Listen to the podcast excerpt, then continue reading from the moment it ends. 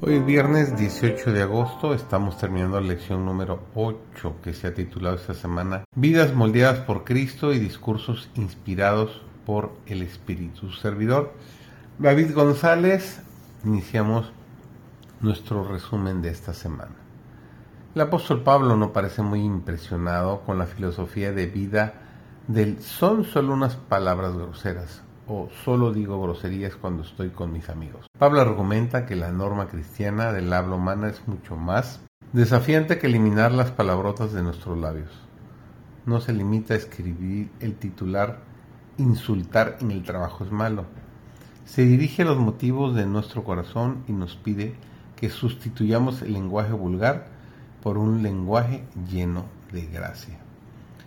En Efesios el capítulo 4, los versículos 29 al 32, constituye uno de los llamados más emotivos de toda la escritura en relación con el uso de la palabra, y cada frase brinda un valioso consejo. Pablo escribe, ninguna palabra corrompida salga de vuestra boca. El adjetivo griego sapro significa podrido o en descomposición. Pablo visualiza que la palabra destructiva surge en el corazón y se abre camino inexorablemente hacia los labios para hacer su dañina obra. Parafraseando el pensamiento de Pablo, cuando una palabra dañina suba a tu garganta, trágatela. Pablo pide a los creyentes que adopten un análisis interno y personal de su discurso, inspirados por el Espíritu, que aplique tres criterios antes de lanzar al aire cualquier declaración. En primer lugar, ¿es buena para edificar? ¿Alentará o desanimará al oyente? ¿Constituirá su fe y alimentará su esperanza? Una palabra puede ser positiva, pero se ajusta también a la necesidad del momento. ¿Es una palabra oportuna y apropiada? ¿Es apropiada en el contexto específico en el que la vas a pronunciar?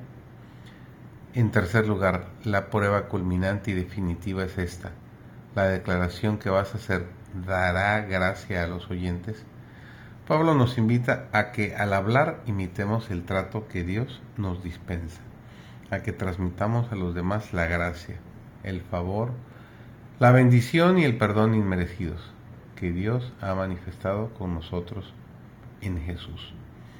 Pablo concluye en Efesios 4, 17 al 32, contrastando el tipo de discurso del que debemos despojarnos con el discurso inspirado por el espíritu que debe caracterizar la comunicación cristiana. En una lista de seis vicios, Pablo describe actitudes profundamente arraigadas, amargura, enojo, ira y malicia, que le preocupa que produzcan el discurso airado de los gritos y la maledicencia.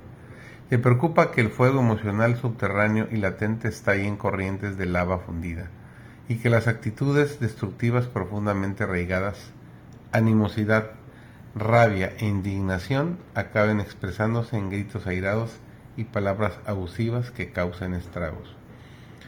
En una exhortación final cargada de emotividad, Pablo resume el modelo de vida y la manera de hablar inspirados en Cristo, en imitación de Dios, que espera que caracterice a los hogares iglesia cristianos de Éfeso.